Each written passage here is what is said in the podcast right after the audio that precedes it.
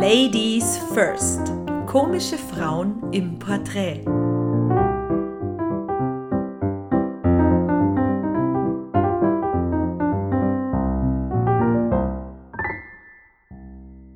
Hallo und Servus aus München. Endlich geht's weiter mit unserem Podcast Ladies First. Mein Name ist Claudia Pichler. Gemeinsam mit meiner Kollegin Franziska Wanninger stelle ich hier wunderbare Frauen aus Kabarett und Comedy vor. Wir haben ein bisschen pausiert, aber jetzt, da allmählich auch wieder richtige Veranstaltungen möglich sind, sind auch wieder richtige Treffen mit unseren Gästen möglich und deshalb machen wir jetzt auch endlich wieder weiter. Unser Gast heute ist Tina Teubner. Sie wurde geboren in tatsächlich Witzenhausen in Nordhessen. Heute ist sie in Köln daheim. Bevor sie als Komikerin, Kabarettistin und Chansonsängerin unterwegs war, studierte sie Musiktherapie in Wien, später dann Violine in Düsseldorf und Münster. Sie hat bereits diverse Bühnenprogramme erarbeitet, die sie selbst als Lieder, Kabarett und Unfug bezeichnet. Seit Jahren arbeitet sie eng zusammen mit ihrem Ehemann und Bühnenpartner, dem Pianisten, Arrangeur und Komponisten Ben Süverkrupp. Und mit ihm zusammen hatte sie jetzt im Juli einen Auftritt im kleinen Theater in Haar bei München. Und dort habe ich sie getroffen und wir haben uns unterhalten. Und jetzt wünsche ich sehr viel Spaß mit unserem Gast Tina Teubner. Hallo liebe Tina, schön, dass du bei uns zu Gast bist. Ähm, magst du dich erstmal selbst kurz vorstellen? Also ich bin Tina Teubler, ich lebe in Köln, bin da allerdings nicht gebürtig, bin, wie sagt ihr in Bayern, äh, zur Kreiste. Zur, zur Kreiste, genau. ähm, bin als Kind immer, immer, immer umgezogen, das heißt so ein bisschen bin ich wurzellos. Ähm, und habe dann damals Examen in Düsseldorf gemacht und als klar war, vor inzwischen schon wirklich 30 Jahren, dass ich diesen Beruf haben würde und viel, viel reisen werde, da war irgendwie klar, nee, in Düsseldorf will es nie alt werden. Und dann bin ich nach Köln gezogen. Also es war ein bisschen eine bewusste Entscheidung, weil es natürlich auch sehr mittig liegt und man unheimlich viel erreicht von da. Es gibt viele, viele Orte, wo man nachts auch noch zurückfahren kann. Mhm. Welche Themen beschäftigen dich denn so auf der Bühne? Also ich würde immer sagen, ähm, mich beschäftigen die ganz großen essentiellen Lebensthemen und ich versuche die so einfach und klein und humorvoll wie möglich zu machen.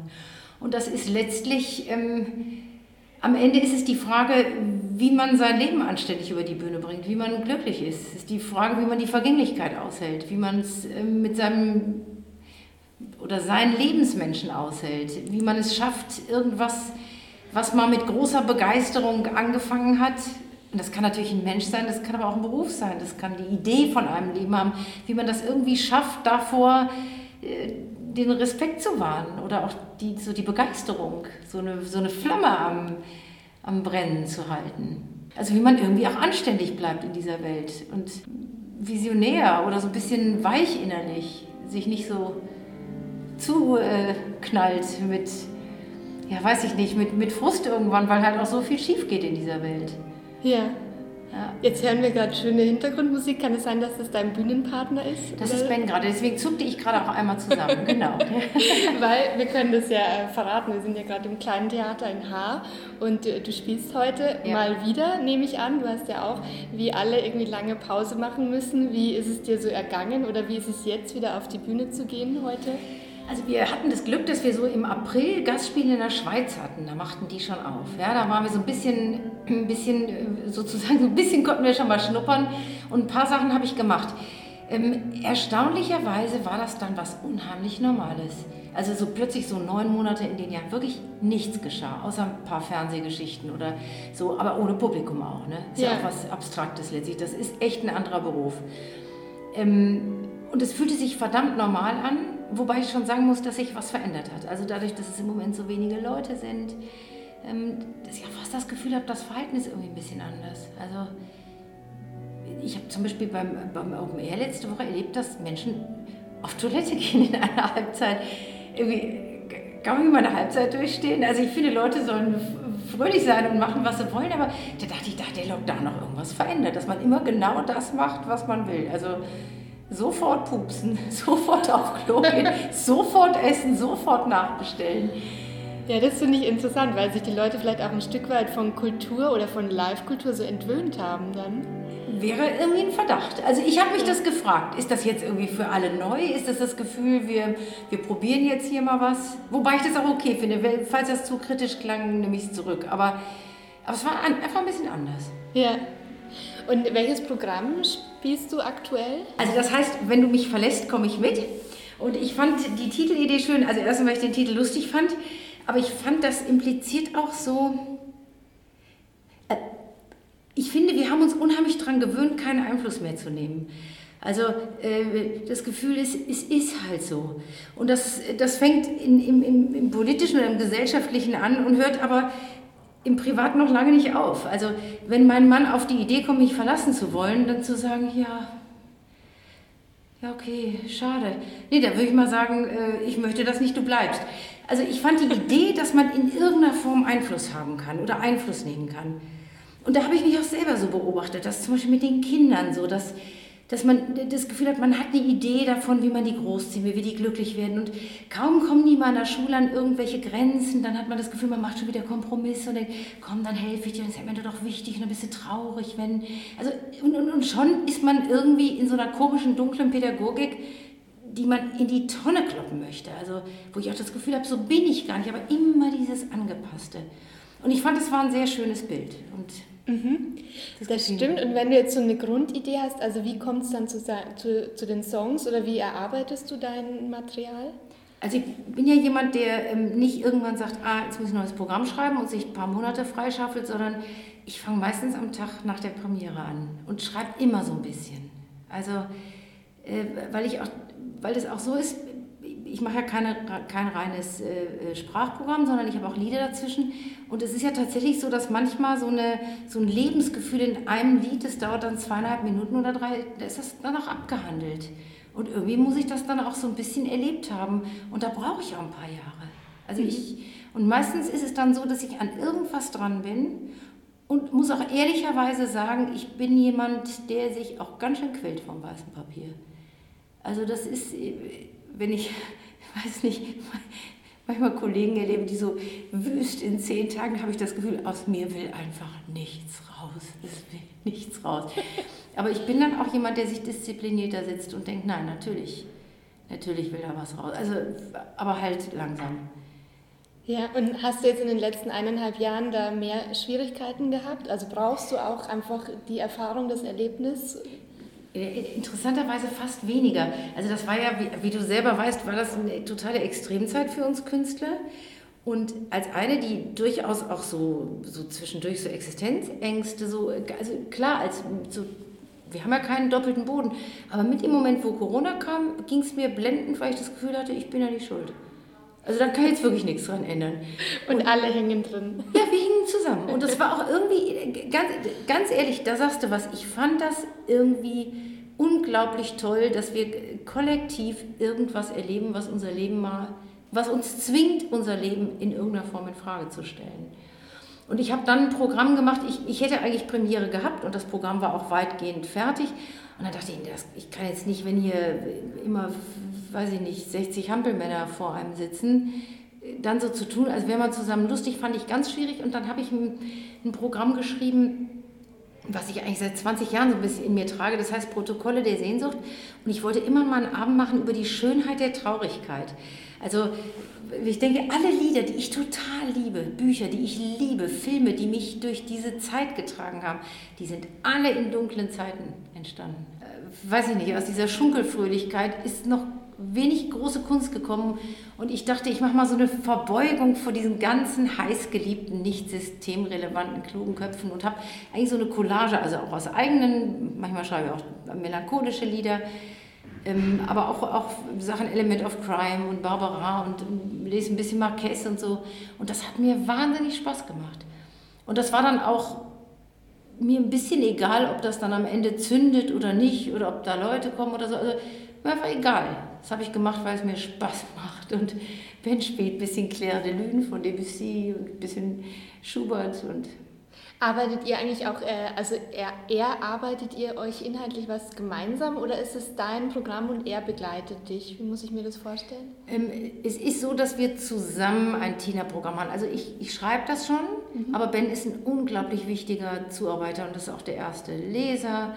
Und Ben ist auch, es ist oft so, dass ich, wenn ich zum Beispiel ein Lied geschrieben habe, dass ich schon irgendeine Form von Melodiegerüst dazu habe, weil es auch manchmal oft zusammenkommt.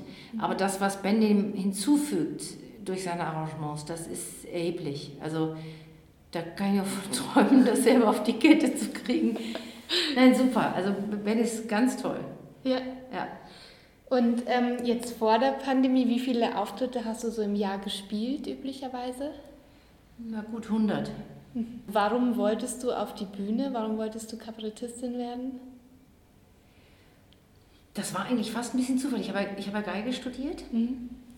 Und äh, das war aber, das habe ich eher gemacht, weil ich das einfach, das, das wollte ich irgendwie noch lernen. Und ich hatte schon in der Mitte meines Studiums angefangen mit diesem, mit diesem Genre, also so ein bisschen zu singen. Und dass ich das angefangen habe, war wirklich Zufall. Da hat ein Freund in, einem, in einer Kneipe in Duisburg so ein, ja, so Schlager mit 20er Jahre Liedern und so, Brecht Lieder gemacht und gesagt, mach doch mit. Und ich hatte als, auch als Geigerin schon immer so ein bisschen so abseitige Wege gesucht. Also ich hatte mal so ein Tango-Programm oder ich habe viel Schauspielmusik gemacht im Schauspielhaus, wenn die jemanden auf der Bühne brauchten, so. Da ging es dann nicht darum, wahnsinnig gut zu spielen, sondern eher ein bisschen Präsenz zu haben. Also ich, ich hatte so ein bisschen abseitige Wege. Und dann habe ich gedacht, ja, dann mache ich mal mit. Und nach dem Abend war mir klar, das ist es. Diese Unmittelbarkeit, diese, diese, ähm, diese Tiefe, aber mit in Einfachheit. Also ich finde es einfach, bis heute muss ich sagen, entspricht das meinem Lebensgefühl. Ich finde, dass gerade das Chanson oder auch Kabarett, das ich toll finde, das wandelt immer auf einer ganz schmalen Grenze zwischen, zwischen betörend einfach und irgendwie auch ein bisschen pragmatisch und lustig, aber irgendwie auch ganz nah am Wasser oder ganz brüchig. Und das entspricht sehr meinem Lebensgefühl. Mhm. Mhm. Ja. Ja, und dann, dann hatte ich noch zwei, drei Jahre bis zur Reifeprüfung damals. Und da hatte ich mir dann fast schon dieses Leben so ein bisschen aufgebaut. Es war völlig klar, ich gehe da nicht in Orchester oder so. Das war völlig klar. Ja. Ja, das ist aber auch schön, wenn man so eine Sicherheit so früh schon hat, oder? Über den eigenen Weg. Ja. Ja, und erstaunlicherweise, also erstaunlicherweise hatte ich die. Ja, ich wusste, dass es das ist, was ich gerne machen möchte. Und das war natürlich noch sehr anders. Also ich habe damals fremde Lieder gesungen, habe ich irgendwann so ein bisschen, habe ich angefangen, die umzudichten, habe ich irgendwann angefangen, selber welche zu schreiben. Und dann habe ich irgendwann immer, wurde ich immer kabarettistischer, wurden auch die Textblöcke zwischen den Liedern immer länger. Mhm. Ja, so, es hat sich ergeben. Ja. Es hat sich ergeben. Ja, schön. Und gab es aber so über die Jahre dann auch mal, jetzt vielleicht abgesehen von Corona, auch mal andere ähm, schwierige Phasen oder wo du einfach den Beruf auch für dich nochmal in Zweifel gezogen hast? Ähm, ja, also nicht, jetzt nicht ganz essentiell, also nicht so ganz, aber ähm, es gab vor dem letzten Programm, da hatte ich irgendwann das Gefühl, ich finde es einfach nicht mehr lustig auf dieser Welt. Ich finde es nicht mehr lustig. Und ich, das war so, dass ich das Gefühl hatte, also ich habe ja oft zum Beispiel eine, so äh, Beziehungsthemen als stellvertretend für gesellschaftliche Themen genommen. Und ich hatte das Gefühl, vor dem, was in der Welt passiert, kriegt das einfach was, was Banales. Also der Spagat ist irgendwann nicht mehr hinzukriegen. Und ähm, ja, das war tatsächlich so, dass ich dachte, ich weiß, noch, ich weiß nicht, wie lange ich das noch machen kann. Mhm. Und ähm, das hat sich tatsächlich aber ein bisschen aufgelöst. Ich habe dann angefangen mit dem Thomas Nienlücke zu arbeiten, was, was echt eine Offenbarung war oder ist für mich. Und irgendwie haben wir, also ich weiß, dass ich, dass ich Thomas sagte, ich habe das Gefühl, ich muss politischer werden. Und dann hat Thomas gesagt, weißt du, für politisches Kabarett musst du immer die Kamera auf Weitwinkel stellen. Und das, was du kannst, ist ranzoomen. Du kannst ganz nah an Menschen ranzoomen und das, das darfst du nicht aufhören. Ähm, und das ist mir dann, das, das hat mir dann irgendwie einen neuen Zugang oder auch, sagen wir mal, eine neue Wertschätzung meiner, um dieses bekloppte Wort zu verwenden, meiner Möglichkeiten gegeben. Also ich hatte plötzlich das Gefühl, es geht überhaupt nicht, was ich mache. Und dann habe ich verstanden, lieber als einen Witz über die AfD zu machen, wäre mir zu verstehen, wer jemand ist, der auf die Idee kommt, in so einer Partei seine Heimat zu finden. Also dann würde mich diese Geschichte mehr interessieren und die Hintergründe dieses Menschen. Mhm. Und dann war es für mich wieder okay. ja. ja. Ja, also ich finde es prinzipiell auch so einen schönen Ansatz, wenn man ganz nah hinschaut und aber trotzdem was Großes damit sagen kann. Das wäre total mein Anspruch. Und wie, wie gesagt, zwischendurch wusste ich nicht mehr, ob das, ob das noch funktioniert. Ja. Ja, weil sich einfach auch die ja, Verhältnisse ändern und alles ist irgendwie komplexer und dann verschwimmt wahrscheinlich alles so ein bisschen. Ja, oder auch so drastisch, es ist so nahe gerückt. Irgendwie gab es ja immer so unsere heile Welt und es ja. gab die Welt da draußen so. Ja. Und es ist einfach nicht mehr so. Ja. Das, das, muss man einfach sagen. Es sind, es sind globale Probleme, haben uns einfach absolut ereilt. Ja. Und damit meine ich nicht nur Corona. Ja. Und an einem normalen Auftrittstag, also jetzt ist ja gerade alles, wenn man spielen darf, noch Ausnahmezustand, aber wenn du dich erinnern magst an einen normalen Auftrittstag, gab es da einen schönen, äh, einen schönsten Moment für dich? Ähm, das ist jetzt noch genauso. Also ich finde, der schönste Moment ist, wenn man Nein, es gibt eigentlich viele schöne Momente. Ich meine, das Entscheidende, das weiß ich, wird dir wahrscheinlich auch so gehen, ist schon, wenn du rauskommst und merkst, es brodelt irgendwie oder es kommt an. Und das merkt man ja relativ schnell, ob das so eine, wenn man von 1 bis 10 Grad Messer, ob das sich eher zwischen 9 und 10, also dass man so ein bisschen drüber fliegt oder dass es so einen Zauber kriegt, ob da was wirklich funktioniert. Ähm, ich finde aber zum Beispiel, manchmal kommt man in Theatern an und kennt noch nicht mal die Veranstalter richtig und merkt aber, es ist derartig nett, das wird gut. Irgendwie weiß man das. Mhm. Und das hat sofort so was, so was sehr, sehr Intimes. Manchmal ist es auch einfach besonders schön, wenn man, wenn man zu Bühnen kommt, die, auf die man sich einfach total freut oder wo man dann schon, schon sich freut, wenn man weiß, ach, dieser Techniker ist noch da oder diese Veranstalterin, dieser Veranstalter. Also ich, das finde ich schon auch schön. Ja, das, das Schönste ist aber schon der Moment, wenn es anfängt irgendwie zu fliegen, so ein bisschen. Mhm. Und gibt es aber andersrum auch irgendwie schlimme oder peinliche Momente, an die du dich erinnerst? Also peinlich, muss ich jetzt mal überlegen. Also, ist, also ich weiß, dass ich gerade in meiner Anfangszeit, da hatte ich echt zähe Abende. Und das mag wohl auch an mir gelegen haben.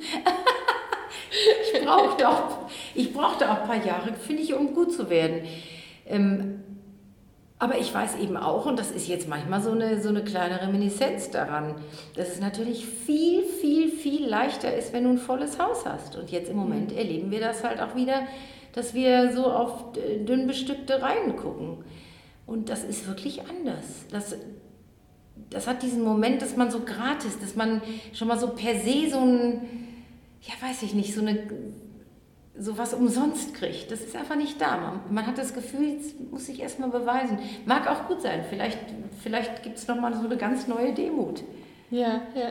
Kann ja sein. Wie, wie geht es dir denn mit Open-Air-Veranstaltungen? Also warst du die aus den letzten Jahren auch schon gewohnt oder ist das jetzt auch neu für dich? Und Letztes Jahr. Also erstens haben wir immer manchmal im Sommer was Open-Air gemacht, mhm. wobei das eigentlich nie geklappt hat. bevor der Klimawandel zugeschlagen hat. Weil es immer alles verregnet hat, meinst du? Unheimlich oft. Also wirklich schöne Open-Air-Sachen waren, muss ich wirklich sagen, in der Vergangenheit. Also doch eher vereinzelt. Ja. Ähm, also das sind definitiv die Abende, die viel, viel besser klappen, weil Open Air trauen sich die Menschen. Mhm. Also das sind die sehr viel besser besuchten im Moment und die sind schön. Ja. Viele sehr schön, ja. Haben ja. wir auch dieses Jahr schon ein paar gehabt. Richtig schöne. Ja. Mm, hast du weibliche Vorbilder? Muss ich jetzt tatsächlich überlegen. Also Vorbilder, also da ich jetzt tatsächlich auch schon so lange dabei bin, ne? Also ich finde zum Beispiel gerade, dass, dass im Kabarett das so, es sind einfach viele tolle junge Frauen auch gerade in den letzten Jahren gekommen. Einfach starke, tolle, schöne junge Frauen so. Aber als ich jetzt anfing, da nee, kann ich nicht. Also ich habe nicht mit weiblichen Vorbildern angefangen. Also, also nicht, dass ich nicht was toll fand oder mir angehört hätte damals, aber ich, ich wäre jetzt, glaube ich, nicht auf die Idee gekommen zu sagen, so eine Lotte Lenia ist mein Vorbild oder Lore Lorenz oder... Nee. Aber du bist auch ähm, also von Anfang an und auch bis heute interessiert, was in der Szene läuft und eben auch, was es an neuen Frauen gibt und so. Also ich krieg's mit und wenn ich es ja. toll finde, finde ich es toll und freue mich auch. Ja. ja. ja. Würdest du sagen, dass es ein Vorteil ist oder ein Nachteil ist, im Kabarett als Frau unterwegs zu sein? Also prinzipiell finde ich es ganz toll, dass ich eine Frau bin. Mal so, so per se. Ich bin unglaublich gerne eine Frau und ich glaube, ich bin auch durch und durch eine Frau und ich möchte mit den Nachteilen sehr gerne leben. Also das kann ich, glaube ich, mal sagen. Ähm, rein in Zahlen ausgedrückt, ähm, glaube ich, kann ich sagen, nee, es ist ein Nachteil. Das ist einfach so. Also inzwischen, inzwischen sind ein paar nachgekommen, die ja auch wirklich eine, große Prominenz haben. Aber wenn man sich zum Beispiel anguckt, wie jung und wie schön sie sein müssen und wie viel sie raushauen müssen und was dann doch immer noch an Männern völlig selbstverständlich den Sprung in jede Fernsehsendung schafft, dann ist schon klar, wir Frauen müssen letztlich auf die Ladies Night warten. Mhm. Und ich finde aber auch, und das wäre einfach eine Frage, ähm, das, das, das kann ich gar nicht so gut beantworten, ich, ich erlebe einen weiblichen Humor schon anders. Und ähm, ich finde, in, in so einer, inmitten eines männlichen Humors, äh, ist es auch tatsächlich, ja, tun sich Frauen manchmal ein bisschen schwer im Fernsehen. Also da erlebe ich auch Kolleginnen, die ich total schätze und deren Programm ich gesehen habe und es geht alles auf und das ist super. Und es ist dann ganz schwer, einen Ausschnitt rauszuschneiden, der wirklich, wirklich da aufblühen kann. Und andererseits denke ich, wenn so eine Sendung wie eine Ladies Night ja absolut funktioniert, hat ja, hat ja wirklich hohe Einschaltquoten, so ich noch richtig informiert bin, ähm, müsste wahrscheinlich einfach auch ein bisschen mehr Forum geboten werden oder müsste es möglich sein, manches zwischen den Zeilen zu sagen oder mal ein bisschen um die Ecke zu denken oder so. Mhm. Und hast du auch das Gefühl, dass Frauen immer noch anders bewertet werden auf der Bühne als Männer? Das kann ich irgendwie, da, da kann ich, das, das kann ich irgendwie nicht, das kann ich nicht beantworten. Also dazu bin ich, stecke ich zu wenig so unmittelbar in der Szene und bin wirklich im Austausch. Also dazu habe ich dann, glaube ich, zu sehr meine Leute, meine Freunde und ich würde sagen, die tun es nicht. Mhm. Und ähm, wie gehst du denn mit Pressekritik um? Also gab es schon mal Kritiken, ähm, die dich wirklich getroffen haben oder die du länger irgendwie verdauen musstest? Ja, ja. Ähm, also ich fand das vor allem unheimlich schwierig, als man früher noch lang so ähm, oft en suite spielte. Also mhm. wo klar ist, man war auch irgendwie drauf angewiesen. Ich weiß zum Beispiel, in München habe ich noch in den 90er Jahren im Fraunhofer angefangen und da war irgendwie klar, so spielen wir vier Wochen, spielen wir sechs Wochen. Das war so, das würde ich heute allein, weil ich Kinder habe, das ist undenkbar. Mhm. Oder auch in Mainz im Unterhaus, man spielt immer eine Woche. So, unter dem fing man gar nicht an. Das war irgendwie viel normaler. Und damals kam ja die Zeitung auch noch und das war natürlich auch noch viel, viel essentieller. Mhm. Und ich weiß, einmal hat mir eine Mitarbeiterin des Pantheons in Bonn eine Kritik reingereicht die war so vernichtend. Also da muss ich heute drüber lachen, weil die einfach unterkanonig, unverschämt unsachlich war. Also äh, beleidigend. Aber in dem Moment war ich wirklich, mir ist das Blut aus den Adern gewichen. Und dann dieses Gefühl, jetzt muss ich rausgehen und wer hat es gelesen, wer weiß es. Das fand ich ganz, ganz schlimm. Aber das ist auch ein, bisschen Vorteil, wenn man älter wird. Ich glaube, das hat mich, als ich, ich bin ja immer noch nicht so alt jetzt, ich rede jetzt immer so wie so eine alte Tante. Also ich bin jetzt 55, ne? Aber ich weiß, dass mich das, als ich jünger war und auch einfach noch unsicherer und mich noch mehr ausprobiert habe, ähm, da hat mich das manchmal echt getroffen. Und wenn ich jetzt länger wo wäre, würde ich es, glaube ich, schlicht und ergreifend nicht lesen. es ist, muss man ehrlicherweise auch sagen, es ist sehr egal geworden. Ja. Es ändert nichts mehr. Also so wie das früher wirklich war, um mal dieses Beispiel zu nehmen, weiß ich noch, im Fraunhofer, da waren vier Zeitungen da und am Samstag war es tatsächlich voll. Und als wir die Woche, die erste Woche anfingen, da war überhaupt nichts vorbestellt. Also ja. gar nichts. Ich ja. weiß nicht, 17 und dann 6 und dann nichts mehr oder so. Da würde man heute gar nicht mehr anreisen. Ich, ja. Das waren wirklich andere Zeiten. Aber dann war das voll, weil das gute Kritiken waren. Und heute habe ich das Gefühl, das interessiert überhaupt niemand mehr. Ich weiß gar nicht, ob das überhaupt noch jemand liest. Ja, Keine ich, Ahnung. Ja, also ich würde auch behaupten, dass die Qualität der Kritiken sich geändert hat, dass es oft einfach nur noch Nacherzählungen vom Programm sind. das müsste ich jetzt mal nach recherchieren, ob das früher. Man ist natürlich immer geneigt, jemandem, der eine gute Kritik, eine gute Nacherzählung schreibt, gut bewertet zu sagen, oh, der hat richtig Ahnung, der kann echt schreiben. Und jemand, der schlecht nacherzählt oder gar kritisiert, sagt, keine Ahnung von nichts. Aber ja, ja, aber stimmt, die Bedeutung hat auch echt. Die ähm, hat verloren. Die hat definitiv. Ja. Zumal natürlich die Menschen auch alles nachgucken können. Ne? Wir sind ja alle sozusagen durch YouTube und alles. Es ist ja alles. Die können jederzeit gucken, was macht die, interessiert mich das. Ja, und du musst aber auch da präsent sein, oder? Also du kannst auch, also du brauchst auch Videos und weil genau das ist der Reflex, dass Leute, wenn die irgendwie die Ankündigung sehen, dich nicht kennen, dann schauen die erstmal, ja. was gibt es da zu sehen. Mhm. Warst du im beruflichen Kontext schon mal Sexismus ausgesetzt oder wurdest du vielleicht sogar sexuell belästigt? Nein. Nein, definitiv nicht. Also auch keine irgendwie, weiß ich nicht, Veranstalter, die dir unangenehm waren oder irgendwie übergriffig waren oder so? Nee, ich doch, doch, doch eine Situation fällt mir ein, aber das fand ich eher, das fand ich tatsächlich lustig. da war ich in Düsseldorf auch in so einem gemischten Amt, sehr jung bei einem Kollegen, der da so im, beim Ürigen da was macht. Und da kam ich auf die Bühne und da war ein schon sehr angetrunkener Mann so, ausziehen, ausziehen. Und der war sofort platt gemacht. Also das war, das war ohne, ohne Belang. Nein, nicht so, dass es mich geängstigt oder getroffen hätte. Und was würdest du denn einer Frau, die ähm, gern Comedy oder Kabarett äh, starten würde, was würdest du dir raten? Also ich kann ja letztlich nur sagen, was, was ich machen würde. Ich glaube, was mich auch in Krisen oder in Vorstellungen, die, die jetzt nicht äh, top unter der Decke klebten, was mich da gerettet hat, war das Gefühl, dass ich mir treu geblieben bin. Und äh, ich finde es entscheidend, dass man die Lieder schreibt, die einem fehlen oder dass man Witze darüber macht, was man selber lustig findet oder über traurige Sachen spricht, wenn man selber erzählenswert oder traurig findet. So. Und dann kriegt das eine Form von, es ging ja nicht anders. Also es ist meine Geschichte, es sind meine Themen. Und dann ist es auch einfach so. Mhm. Dann, ich glaube, wenn ich, wenn ich mir was schief gehen würde und ich hätte das Gefühl, jetzt habe ich mich schon verbogen, jetzt habe ich mich schon in irgendwelche engen Kleider gezwängt oder was, was ich gar nicht bin. Und dann klappt es auch nicht. Dann kriegt das was, was sehr Vernichtendes, Kränkendes. Und ich würde mal sagen, das, das für mich war das gut. Und ich glaube, dass ich auch so, wenn ich so die Kollegen angucke oder Kolleginnen, die ich, die ich wirklich liebe, dann sind das welche, die ganz weit eine Tür zu sich aufmachen. Auch wenn das dann Themen sind. Äh, ja, für euch. Äh, euer Essen wäre da. Hallo. Wir machen gerade ein Interview. Aber.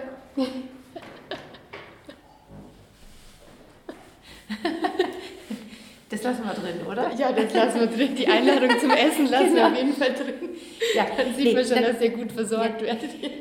Dann, dann waren das immer eben Menschen, die weit eine Tür zu sich aufgemacht haben und dann gehe ich durch. Also eben äh, nicht privat zu sein, sondern sehr persönlich zu sein. Ja, persönlich. Was preiszugeben. Ja.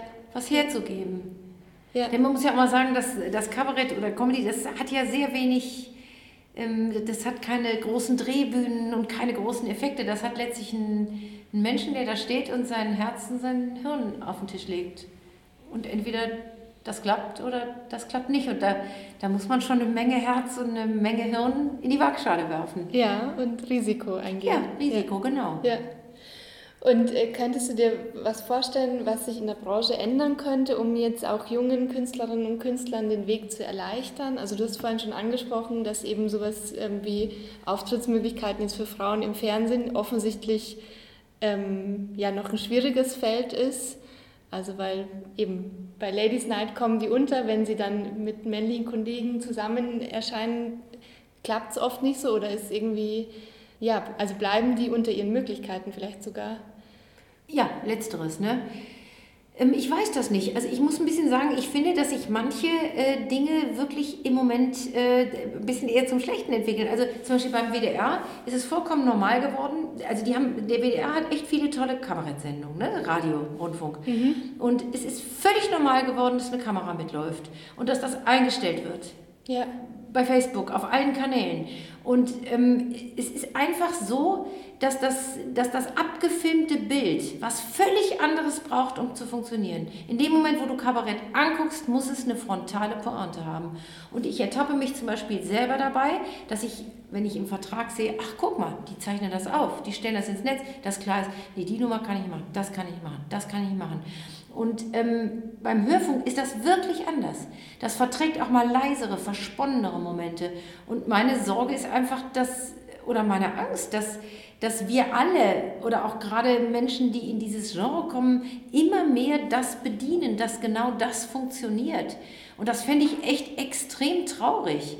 Weil wenn Kabarett nicht mal für fünf Sekunden so ein bisschen verstört oder was in Frage stellt oder man mal denkt, was war das denn? Mhm. Ja, was ist denn das dann? Also können nicht alle irgendwelche Witze machen, die man letztlich auch im Witzbuch nachlesen kann, wo, wo die Pointe wirklich auf 30 Kilometer Entfernung angaloppiert kommt. Und ein bisschen ist das so im Fernsehen.